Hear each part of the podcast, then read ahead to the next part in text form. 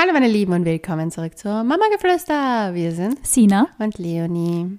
und heute reden wir über ein Thema, das vermutlich alle interessiert, die schwanger werden wollen oder schwanger sind. Wie hat man eigentlich Sex in der Schwangerschaft? Äh, Ich weiß nicht, ob das auf meiner Wunschliste stand. Als Thema. Ich habe ne, ich muss ehrlich sagen, ich habe von einer Freundin mal gehört, weil die hat diesen Schwangerschaftsgurt. Und sie hat gesagt, ab einem gewissen Moment ging nur noch mehr Doggy und dieser Gurt oder im Liegen mit einem Stillkissen. Also, ich plaudere mal aus dem Nähkästchen. Ich kann euch sagen, in meiner Situation, ich weiß, es sind unglaublich viele Frauen berichten davon, dass sie unglaublich geil während der Schwangerschaft sind. Ich empfinde jetzt gerade so das dritte Trimester als dermaßen anstrengend, körperlich fordernd, mühsam. Ich bin froh, wenn ich mein Mittagessen, also ich bin gerade aktuell bei einer Portion Essen pro Tag, weil ich das Gefühl habe, ich platze einfach sonst aus allen Nähten. Ähm, und ich bin froh, wenn ich die runterbringe. Also ich komme gerade aktuell, gut. ja, es ist irgendwie deshalb auch okay, weil ich halt so verteilt immer so wieder ein Apfel ist und so und, Mhm. und Nüsse. Wir brauchen für dich so Shakes. Ich, wirklich, ja, das mache ich auch, also Shakes gelegentlich, aber auch eben kleine Gläser, also alles, was Mhm. irgendwie normale Portionen sind, sind der Horror und ich brauche aktuell keine zusätzlichen Sachen in meinem Körper, to be honest. Welches äh, Trimester war das sexuell aktivste? Ähm, das zweite. Beim ersten Trimester war es bei mir so, dass ich gelegentlich so Blutungen gehabt habe. Das war ganz normal, also es war jetzt nichts Schlimmes, aber es hat mich halt natürlich verunsichert. Es war irgendwie schmerzhaft, das hat sich dann auch immer angefühlt wie Regelblutung. Also es waren wirklich so einen Tag mindestens war eigentlich nicht wenig Blut vorhanden und das war einfach, weil bei mir der Beckenboden sehr gut durchblutet ist irgendwie und halt das sehr reagiert hat. Es hat mich irgendwie genervt, weil ich mir dann dachte, was die, du denkst, da geil schwanger, man muss jetzt sich mal nicht mit so Sachen wie Blutungen auseinandersetzen und dann halt irgendwie doch und irgendwie hat es mich dann genervt und auch verunsichert und dann habe ich mal, war ich mal nicht so, nicht so, nicht so, Active. nicht so aktiv, also zumindest nicht aktiv mit Sex aktiv. Man kann immer andere Sachen machen, natürlich. Das ist natürlich, ähm, steht eh ganz außer Frage.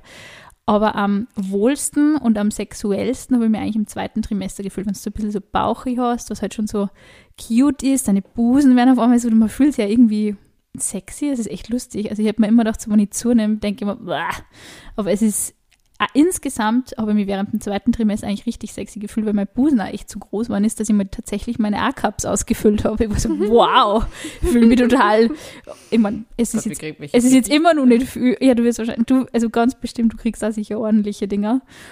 Aber ich habe ja jetzt immer noch nicht viel, viel, aber es ist halt für meine Verhältnisse ist das natürlich schon sehr viel. Aber gerade so, wenn du merkst, okay, der Körper verändert sich so ein bisschen und dein Partner findet das dann auch tatsächlich attraktiv und sagt dir das auch immer wieder. Also es war echt so, dass man, das war eigentlich total süße Momente, die merke ich mir hoffentlich mein Leben lang. Wenn du so im Bad stehst, irgendwie du warst gerade duschen und dann cremst du halt deinen Bauch so ein und deine Brüste, halt je nachdem, ob du jetzt irgendwie so ein ähm, Öl oder Bodybutter oder so verwenden möchtest. Und ich habe das halt schon gemacht. Aber ich das irgendwie so, diesen Kontakt suchen zum, zum, zum Baby und so schon sehr wichtig gefunden habe für mich. Und immer, wenn ich das halt gemacht habe, und da ist dann einfach nur so fasziniert daneben gestanden und war so, wow, es schaut voll cool aus, voll schön, voll sexy und so. Dann, dann erst irgendwie auch durch das von außen denkst du du selber, na, das ist wirklich eigentlich sexy. Also ich finde jetzt, empfinde jetzt eigentlich einen, einen schwangeren Bauch, so wenn ich den von anderen sehe, jetzt nicht unbedingt als mega sexy, aber man, irgendwie ist, es macht schon was mit deiner eigenen Körperwahrnehmung. Ja, Ja, das, ich finde Frauen, die schwanger sind, generell geil. Also, ja. maybe fetish for Es ist, auch, es ist, es ist voll legitim. Es ist einfach, ich finde, es ist halt so faszinierend irgendwie. Ich finde, es hat für mich so etwas, ich weiß nicht, so was Urmutter-Typ. Ja, So, ich weiß nicht, so die pure Zerstörung und das pure Leben in Voll, einem. ja. So die Muttergöttin Kali. genau. Das Es ist so es ist irgendwie so der Beginn von allem, gell? Das Ja, ist, und das Ende. Ja, genau. Die, also es ist ja auch im Prinzip das Ende. Die Geburt ist ja das Ende von einem ganzen Zyklus, der da Ja. drinnen aufgewachsen ist. Und die, das erste Loslassen ist die Geburt. Total spannend. Ja, es ist, es ist wirklich, ich finde, man darf sie da auch nicht irgendwie zu sehr nervös machen lassen von so Dingen wie, oh mein Gott, hoffentlich kriege ich keine Dehnungsstreifen. Also ich war da halt am Anfang sehr, du weißt, ich liebe meinen Kleiderschrank und ich liebe meine Schuhe und ich liebe diese ganzen Dinge. Und natürlich, wenn du dann echt zum ersten Mal nicht in eine Hose reinpasst, die du eigentlich immer getragen hast und die so schmale Taille und Größe 36 und das zum ersten Mal nicht hast, hast du schon so kurze Panikmomente und denkst so, oh mein Gott, jetzt passe ich da wirklich nicht mehr rein. Und, und, aber man darf sich davon nicht so verunsichern lassen, weil es passiert halt wirklich es, es passiert Leben in dir. Ja. Und ich glaube, gerade wenn man sich dann da darauf einlässt und auf diese Veränderung, hat man irgendwie einen ganz anderen Zugang zu seinem eigenen Körper, den man vorher gar nicht kennt hat. Ja, ich glaube, dass man das, äh, ich glaube, es ist für, vor allem für Frauen schwierig, die davor vielleicht noch schon Probleme hatten mit Ja. ihrem Körper. Ich glaube, Ja. das wird es dann schwieriger machen. Aber ich glaube halt, dass es schon sehr wichtig ist, sich auch auf diese Sache auch einzulassen und Ja. sagen, noch dazu, und das klingt so blöd, weil ich habe das einfach von meinen Freundinnen alle gesehen. Alle, die haben in kürzester Zeit und das ohne irgendwelche komischen Würden, Diäten, sofort eigentlich wieder ihr altes Gewicht wieder gehabt. Ja. Bis auf, ich glaube, einige Ausnahmen und die haben das sogar in, den- in den zwei Jahren nach dem Kind dann halt weggehabt Ja, oder so. Weil ich glaube, das ist halt so drinnen eingepflanzt, dass du es nicht wegbekommst, wenn du nicht was dagegen tust. Ja, voll. Die meisten von denen haben nichts getan. Die haben einfach gestillt und haben einfach eh keinen Schlaf gehabt Eben. und haben fast nichts gegessen, Ja. weil sie teilweise nicht zum Essen gekommen sind, weil sie nur mit dem Kind beschäftigt waren und dann eigentlich nur noch mal versucht haben, so irgendwas in sich reinzustopfen, wie so wahnsinnig. Ja, und ich glaube, man unterschätzt es ja, der Körper legt natürlich Reserven an, gell, für die Zeit. Also ich Ja. meine, es ist ja natürlich in der Natur früher auch nicht so gewesen, dass du, wenn du ein Kind geboren hast, sofort irgendwie das, ähm, das perfekte Menü, Wochenbettmenü Mhm. jeden Tag irgendwie in die, in die Steinzeithöhle serviert gekriegt hast, so sondern genau, du hast halt wirklich das gebraucht. Und Aber ich deswegen, finde, das, das Ding ist, ich finde, Schwangere oder Frauen, die stillen, haben so dieses, die sind schon polstriger. Da Ja. merkt man, das Kollagen ist irgendwie ja, da. voll. Aber ich also überhaupt das, das, so schön. Östrogen macht das auch so. Also du wirst So, einfach so ah, prall, ja, ja. voll prall. Ich finde ja. so, ah, ich hätte gerne die Haut von einer Schwangeren. Es ist wirklich so, man wird so, so richtig, Sie haben ja. schon auch viele Pickel, also das hat mir auch mal aufgefallen, dass viele Schwangere Das oft voll, Pickel ja, bekommen. voll. Also Also, ich sag aber, aber dieser, dieser alles, die- Glow ist da, Ja, diese, dieses, dieses shiny, Polstrige wow. und dieses, ja voll. Ich glaube auch, das ist das, was die Männer sexy finden. Ich glaube, glaub das, ist, das ist einfach dieses, Ja, und Östrogen halt einfach. Ja. Das ist halt wirklich, also ich finde es so lustig, wenn ich mir Fotos anschaue von vor drei, vier Jahren, ähm, dann habe ich echt so das Gefühl, es hat sich irgendwie in meinem Gesicht so viel verändert. Also das ist jetzt nicht nur, dass man zunimmt, sondern einfach irgendwie, man schaut insgesamt weicher aus. Und das Mhm. Lustige ist, Männer aus meinem Umkreis, also auch in meiner Familie, die haben zum Beispiel schon, also ich habe explizit einen äh, sehr guten Freund äh, meiner Familie, der hat, da war ich noch ganz, ganz früh in der Schwangerschaft, siebte, siebte Woche. Und der hat mir zu der Zeit öfter gesehen und dann hat er mir gesagt, irgendwie schaust du so anders aus. Also irgendwas ist doch bei dir und du schaust so anders aus. Hast du irgendwas machen lassen oder irgendwie so die ganze Zeit, na, na, hast du? Und er hat mir aber so beäugt und ich habe genau gemerkt, so bei Familienessen oder ich wollte es halt nur nicht allen irgendwie sagen. Und er war aber so, "Mm, irgendwas ist da im Busch und ich habe gedacht, oh Gott, meine Eltern haben geplappert, gell, er war es sicher schon. Und dann ähm, haben wir es ihm gesagt und er hat, halt, hat sich halt voll gefreut. Irgendwie und hat gesagt, ich habe gewusst, dass irgendwas ist. Aber das ist lustig, wie, wie manche ähm, Männer eben dann auch doch so einen Blick für diese Dinge haben. Oft fällt ihnen nicht auf, wenn wir eine neue Frisur haben, aber eben so dieses, dass man ein bisschen weich gezeichneter ausschaut und ein bisschen sanfter vielleicht ausschaut, das ist fällt ihnen lustigerweise doch auf. oder vielleicht ist es einfach, dass du einen anderen Geruch hast und er weiß Das gar nicht, kann dass auch sein. unterbewusst hat er nicht gewusst, was es ist. Irgendwas war anders auf alle Fälle, ja, das ist lustig. Welche Sexstellungen gehen? Ähm, Jetzt zurück zum Thema. Zum, zurück zum Thema. Also Du lenkst wieder ab. Ich merke schon, der Hautglow. ich versuche gerade nachzudenken, ganz ehrlich, du weißt, ich bin wahnsinnig vergesslich während der Schwangerschaft. Ja, du hast heute schon deinen Kaffee stehen Ja, ich lassen. weiß, ich, ich, es ist unglaublich, wirklich. Ich, ich renne es nicht hinterher gedacht. in dieser Wohnung mit ihren Kram. hätte es nicht gedacht, dass das so arg ist. Also während dem ersten Trimester natürlich war wirklich eigentlich alles irgendwie, ähm, was halt normal geht, irgendwie, also von, der, von dem, was man halt normal macht. Ähm, zweites Trimester auch, nur ich muss sagen, es ist relativ schnell, zumindest in meinem Fall, losgegangen, dass ich alles, was wirklich eng am Bauch war, nimmer mochte. Also wenn das, ob das jetzt so, was die so Panties waren, die weit raufgehen oder so, oder alles, was irgendwie zu eng am Bauch war. Und das war wirklich schon, ich sag mal, im vierten Monat habe ich das schon gehabt. Und da war der Bauch ja jetzt noch nicht wirklich sichtbar. Das, also, und da war das für mich dann schon so, wenn, wenn mein Partner auf mir ist, fast ein bisschen beengend. Ja, das mag ich sowieso nicht. Also das ist jetzt Bist du kein Fan von der, von der, ähm, von der, von der klassischen Missionarsstellung? schon, aber mit Abstand. Mit Abstand. Aber ich habe auch immer. Wassermänner, die brauchen Com Commitment los. Das ist auch. Also ich brauche das tatsächlich für einen. Orgasmus schon sehr, dass wer auf mir, wirklich auf mir liegt. Na, das will ich gar nicht. Wirklich? Da, nein, nein, Lustig, mindestens du Handbreite. Also? Hand, Armlänge. Armlänge, wollte ich gerade sagen, schaut nicht noch Handbreite aus, sondern noch Armlänge. Nein, also der darf nicht so nah. Echt? Ich schwöre dir, ich komme am besten, wenn das eher wie so ein L ist. Lustig. So, dass man halt Also ich mag das am liebsten, wenn dann der Kopf von meinem Partner wirklich so bei meiner Schulter oder bei meinem Hals ist, so richtig eng verschlungen. Das brauche ich voll. Ja, das ist bei mir davor kurz. Ja. Aber das brauche ich auch nicht immer. Na. Wow. Ja, aber das war dann echt schwierig. Eben Ich so, stelle mir das gerade vor. So, mm. Aber es ist wirklich schwierig, wenn du das Gefühl hast, wow, okay, der kann, also es ist halt schwierig, wenn der Typ dann seinen Rücken so durchbirgt, damit er nicht zu nah bei dem Bauch ist irgendwie und dann aber versucht, doch nah zu sein. Also das ist halt, gerade wenn man solche Positionen sehr mag, ist es halt schon schwierig. Aber was dann schon immer gegangen ist und was ich auch sehr schön finde, ist halt echt so Löffelchen. Wenn du, also ich bin generell ein Fan von Löffelchen und wenn du halt wirklich so die, den Atem von deinem Partner so in deinem, in deinem Nacken spürst und so und dann aber die, die weißt Hände du, überall. Ich beim Löffelchen nach wie vor schwer tue. Ich habe ja, also erstens habe ich so viele Haare, also mein Partner stickt hinter mir. Also wenn ich einen hätte, Sexualpartner. Dann kannst du einen Dutt machen, ganz weit oben, so Palme. Das mache ich eh immer, aber das kann ich nicht machen, weil man, Hast du eine Sexfrisur? ja, Ist das deine Sexfrisur? du siehst ja auch, wenn ich gestresst bin, das ist auch meine gestresst Frisur. Das ist die, die Frisur, die, wenn, wenn alle Stricke rasen. Ähm, ich habe auch die, das mache ich immer den Roschschwanz. Wenn ich das mache, und das war, wenn ich das im Bett mache und nicht den, diese, die Palme sozusagen, Ja. dann weiß mein Partner, dass ich Sex will. Das ist wirklich lustig. Ist das eine, dein Sexflag? Ist das mein Sex? Ist das so mein Roschschwanz? Ist so mein Sex, Sex-Ding? Sexindiz. Ja, wurscht. Ähm, aber das mit dem Löffelchen habe ich eine Frage. Weil ich finde Löffelchen ja schon als ohne Schwangerschaft schwierig. Ja. Wieso Wo eigentlich? gibst du die Beine hin? wo ich die Beine hingib. Ähm, was ich mache zum Beispiel, okay, warte, jetzt muss ich jetzt kurz. Ja, man denkt darüber nach. Ich also ich liege tatsächlich oft eher halbwegs gerade, das Becken halt so leicht gedreht und mein Fuß ist dann so über meinem Partner drüber. Der eine Fuß. Weißt du, was ich meine? Also so Rücken. Du liegst am ich Rücken. bin, lieg fast eher am Rücken. ah ja, so mache ich es auch.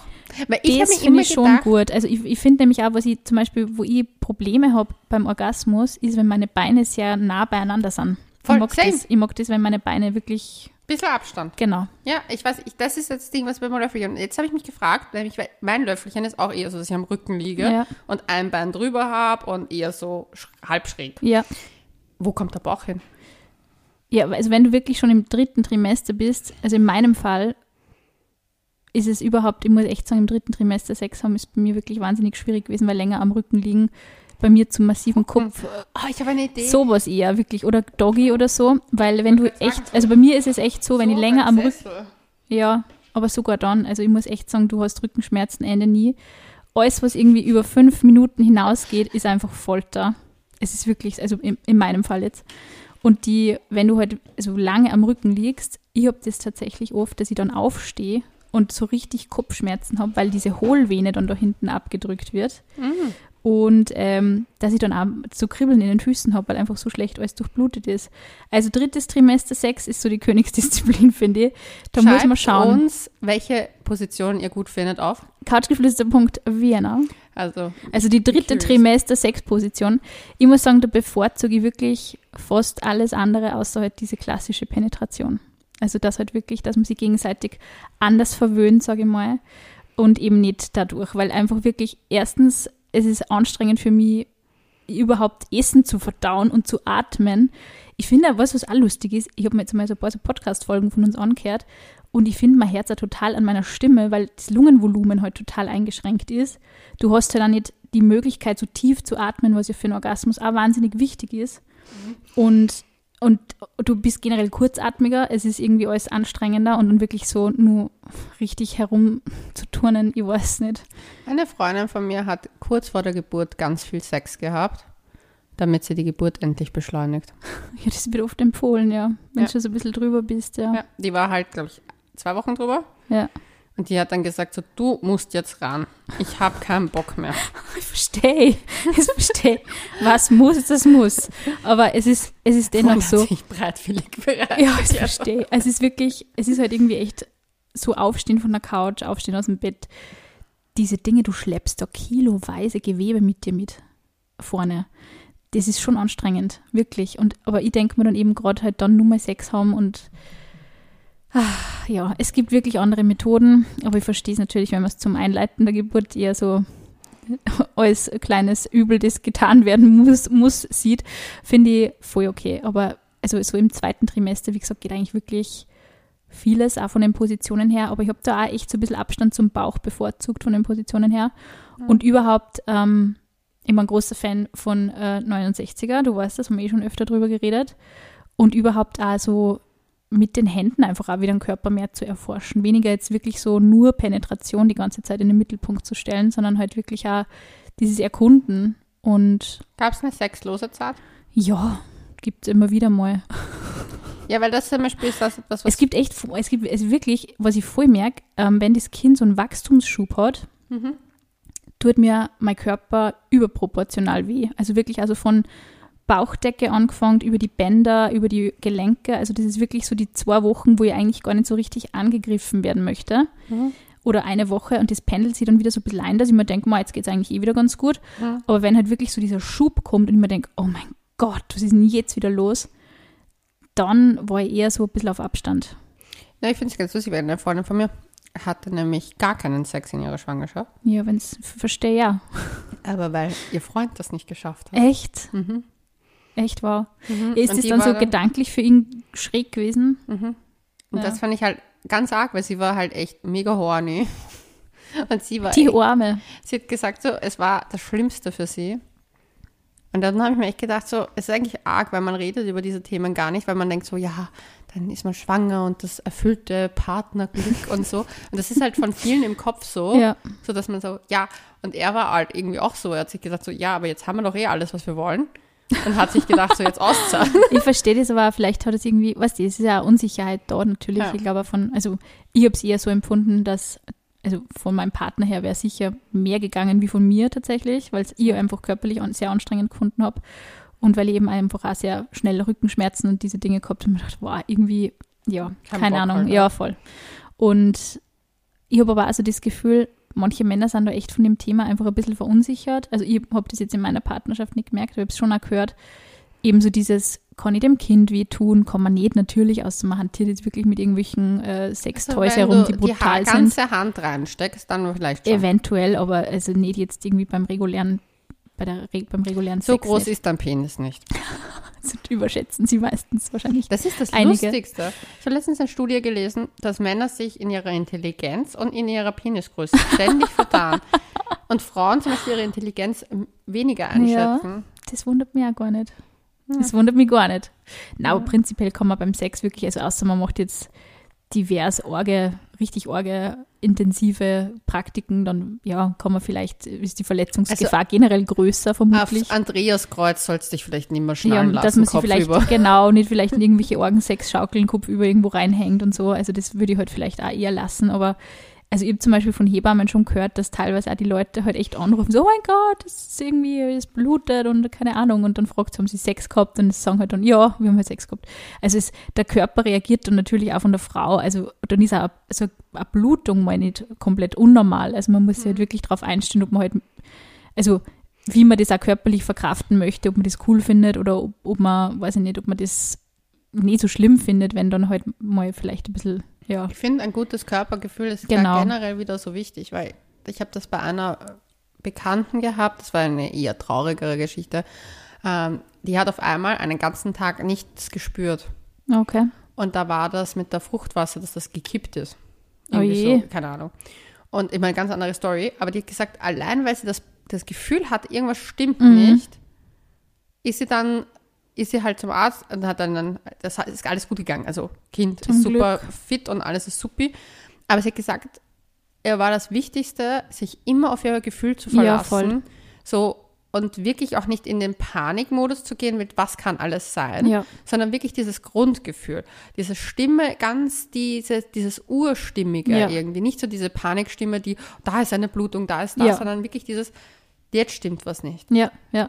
Voll. Und da hat sie ja doch gesagt, sie hat die volle Ruhe bei der Situation gehabt, weil sie einfach gewusst hat, da stimmt jetzt was nicht, sie muss jetzt handeln. Ja, genau. Und da war auch keine Hysterie da. Das ist auch, das ist auch ich zum Beispiel auch gehabt, also wie ich halt die ersten Male nach dem Sex Blutungen gehabt habe, das war teilweise sogar nicht einmal nach dem Sex, es hat einfach oft so geblutet, wenn ich zum Beispiel länger zu Fuß gegangen bin, gerade am Anfang, mhm. und du bist halt schon verunsichert. Also manchmal waren wirklich, waren die Blutungen durchaus periodenblutungsartig, ja. gerade am Anfang. Und ich habe dann auch eben meiner Gynäkologin immer geschrieben und gesagt, ich glaube, es ist eh nichts, aber ich habe halt jetzt wieder diese Blutung gehabt, das hat eh wieder aufgehört. Aber ich wollte es ihnen nur sagen und sie hat dann eben auch gesagt, ja, man schaut sich halt das Gewebe an, Muttermund ist zu, es passt alles, ja. es schaut alles gut aus im Ultraschall und dann, ja, Gewebe wahnsinnig durchblutet halt und es verändert sich einfach viel und wahrscheinlich auch mit der, hängt das auch ein bisschen mit der Endometriose zusammen, die ich eben habe. Ja. Ähm, Und es war dann auch okay. Aber ich habe mir gedacht, ich weiß, ich muss jetzt nicht hysterisch werden, aber ich würde es gerne mal ansprechen und ich würde mhm. das einfach mal deponieren. Und habe das halt natürlich auch mit meinem Partner dann besprochen. Gesagt, du, ich fühle mich jetzt eigentlich nicht so wohl, warte mal lieber mal den Gynäkologietermin ab nächste Woche mhm. und dann können wir eh schauen. Mhm. Und das ist halt überhaupt kein Thema natürlich, aber man muss sich einfach wirklich auf sein Gefühl verlassen, ja. Voll. Voll. Aber wie hast du es empfunden, mit deinem Partner über so deine sexuellen Bedürfnisse zu reden in der Schwangerschaft? Mm, also ich habe Gott sei Dank eh generell ein offenes Verhältnis, was diese Dinge betrifft. Und ich meine, was natürlich crazy ist, weil ich einfach einen Andi wahnsinnig attraktiv finde und mein Körper voll auf den anspringt. Mhm. Und was ich auch voll lustig finde, ich meine, das Thema haben wir eh schon mal, glaube ich, besprochen oder angerissen, ähm, dass ich zum Beispiel so künstliche Duftstoffe an ihm gar nicht so geil gefunden habe, sondern wirklich nur, wenn einfach er mhm. wirklich nur noch ja. Andi riecht. Ja. Also das war, ich kenne diese Geschichte, dass dann viele Frauen ihre Männer gar nicht mehr riechen können. Mhm. Bin ich froh, dass mir das nicht passiert ist. Ähm, aber so generell, dass ich halt solche Dinge zum Beispiel anspreche und so, okay, ich finde es eigentlich irgendwie viel angenehmer, wenn du kein Deo trägst oder wenn du kein, weiß ich nicht, einfach nur noch dir riechst und so. Mhm. Das, war, das war lustigerweise ungewohnter für uns beide. Mhm. So diese komplette Natürlichkeit irgendwie zuzulassen, wie über sexuelle Bedürfnisse zu reden, aber eben auch zu sagen, du, ich jetzt eigentlich echt mal zwei Wochen, drei Wochen kein Interesse daran. Ich, ich, bin froh, wenn ich aus dem Bett rauskomme und wenn ich meine Schuhe anziehen kann, ohne dass ich kollabiere. Mhm. Aber das, was ich finde, wenn man halt wirklich offen drüber redet, das ist kein Thema ich finde, was trotzdem wichtig ist, ist, dass man sich gegenseitig immer nur zeigt, dass man einander attraktiv findet, auch wenn es mal körperlich nicht geht. Man weiß ja nicht irgendwie, was in der Zukunft passiert, was die vielleicht mhm. ist der andere mal, weiß ich nicht, durch Krankheit oder sonst irgendwas außer Gefecht gesetzt mhm. und kann nicht Sex haben, aber man kann auf so viele andere Arten miteinander sexuell sein. Gerade so dieses Streicheln, Berühren, mit Lippen, mit, mit einander sagen, dass man einander attraktiv findet, trotz allem, das finde ich schon wahnsinnig wichtig. Ich glaube, dass das auch einer der Hauptprobleme ist, die die ich generell in Beziehungen sehe. Ich, du weißt ja, ich bin ja in Richtung Sexualtherapie interessiert auch. Mhm. Äh, und, und, generell Beziehungssachen. Und da ist mir einfach aufgefallen, dass Beziehungen, die oft das Bindemittel Sex hatten, ja. Oft durch die Schwangerschaft und durch das Baby ja, scheitern. Wenn das dann so ein bisschen fehlt, ist natürlich. Weil das Ding ist, wenn davor halt, und deswegen ist es halt so wichtig, prüfe sich, wer sich ewig bindet. Ja. Und mit einem Kind bindest du dich halt wirklich ewig. Ja, ja, stimmt. Dass man halt auch schaut, okay, was sind wirklich unsere, was ist, wenn wir streiten? Wie handeln wir Streitigkeiten? Ja. Greifen wir da oft auf zum Beispiel solche Sachen wie Sex zurück? Ja, dass man ausweicht, also ein bisschen auf das. Genau, ja. und das ist ein Riesenproblem. Nämlich, das fällt mal, wenn das wegfällt, hast du einen einen, einen Coping-Mechanismus nicht mehr. Und das ist mir aufgefallen bei vielen Beziehungen, die wo das war. Ja dass die daran gescheitert sind. Das verstehe ich voll. Also ich glaube, man muss halt immer schauen, aus welchem Grund man Sex hat. Das ist schon gelegentlich mal interessant zu analysieren, ob man jetzt schwanger ist oder nicht. Mhm. Generell in welchen Situationen ja. habe ich Sex, ja voll. Also, also auch für die Singles im Prinzip ist ja auch wichtig, wann habe genau. ich Sex, wegen meinem Bestätigung oder so, ja. oder so, ja genau. Also, also ich finde natürlich, jeder hat einmal Sex aus Gründen der Bestätigung, ist eh klar. Aber gerade wenn du halt dann länger zusammen bist irgendwie und dann das Gefühl hast, also welche Momente aber äh, machen mir überhaupt Sex, also erwecken meine sexuelle Lust auf meinen Partner oder auf meine Partnerin, ist auch sehr spannend irgendwie zu sehen. Aber da, weil du es gerade gesagt hast, jeder hat mal Sex wegen seiner Bestätigung. Das Ding ist, deswegen leiden ja Frauen, wenn sie zum Beispiel Sex mit einem Fuckboy hatten, ja, das ist das High vom Sex ist da, aber wenn der geht, ist es ja, noch mehr. Er nimmt die Bestätigung auch mit. Ja. Und deswegen ist es so wichtig, sich das anzusehen. Ja, voll. Warum habe ich Sex? Zum Beispiel, ich habe früher, ich war bin die erste Person gewesen, die früher Sex wegen Bestätigung teilweise hatte ja. oder wegen so auch Streits gelöst hat in Beziehungen damit und war super. Ja, wenn man so voll super ist, sexual danach. Ja. Nach so Streitsituationen, ja. weil ich wollte den Menschen sofort schnell an mich binden, genau. damit er schnell wieder Kenn bei mir ist. Und ich war dann so Dings und ich habe das aber gesehen bei meinen Freunden, die mir jetzt Kinder bekommen haben und halt äh, schon ältere, also es sind jetzt nicht mehr die Baby Babys, ja. aber schon ein bisschen älter. Und die Beziehungen haben gehalten, wo es davor schon nicht das, das Ding war, der Coping-Mechanismus ja. dafür. Und das finde ich so interessant, ja, voll. weil es ist etwas, was sich verändert und verändern darf natürlich Absolut. auch. Aber man, muss, man sollte sich trotzdem anschauen. Und zum Beispiel die Leute, die halt nicht gelernt haben, über ihre ganzen Gefühle und Sachen zu reden, da hapert es dann ja. durchgehen. ich finde, ich finde, man muss einfach auch sehr ehrlich dazu sein. Natürlich ein Kind, also ich bin jetzt, es ist mir eigentlich erst vor kurzem mir das so richtig aufgefallen, weil man dachte, wow, jetzt irgendwie drittes Trimester, jetzt bin ich dann schon froh, wenn es vorbei ist, wenn ich meinen Körper einfach wirklich wieder für mich habe. Und das wird natürlich dann auch, auch nur eine Zeit dauern, weil ich werde meinen Körper nur eine ganze Weile nicht nur für mich haben. Und ich glaube so, Oh Gott. es ist auch voll interessant, weil ich habe auch echt das Gefühl von Frauen, die ähm, Freundinnen von mir, die gestillt haben, die genervt waren. Also wirklich, ich war einige Male sogar dabei. Ähm, die beim Stillen einfach komplett, entweder nur die Gesellschaft von anderen Frauen, von Freundinnen oder von der Mama oder so, das haben sie ertragen, aber sie haben die, die Gegenwart des eigenen Partners beim Stillen eigentlich gar nicht so klasse gefunden. Sondern so, ja, jetzt schaut er wieder nur auf meine Busen und so. Und das ist jetzt eigentlich nicht die, das ist jetzt nicht der sexualisierte Teil deines Körpers, sondern du konzentrierst dich da jetzt auf die Ernährung von deinem Kind. Und die waren dann eher genervt vom Partner und haben dem das auch sehr vorgehalten, dass er dann in solchen Situationen gesagt hat, dass er das attraktiv findet.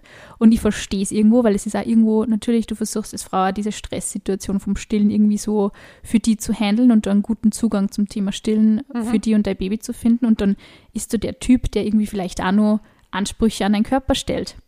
Und das verstehe ich total, dass man dann sagt, ich will jetzt mal von dem Thema Sex eine Zeit gar nichts wissen und das interessiert mich jetzt einmal nicht, dein Körper heilt, du musst dich da irgendwie einstellen, ein kleines Lebewesen ist wirklich von dir abhängig, auch körperlich. Ähm, zumindest glaubt man das natürlich, es gibt ja andere Möglichkeiten, man muss ja nicht stillen natürlich, aber ich glaube, so ein bisschen dieses Gefühl ist schon da.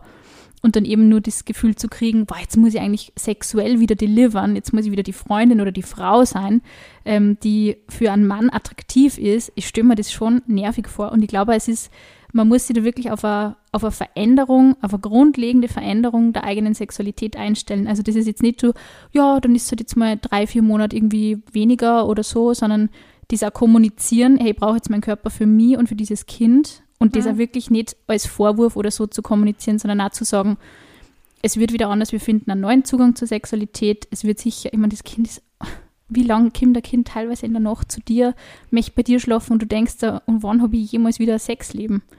Das bleibt einfach mal eine Zeit so.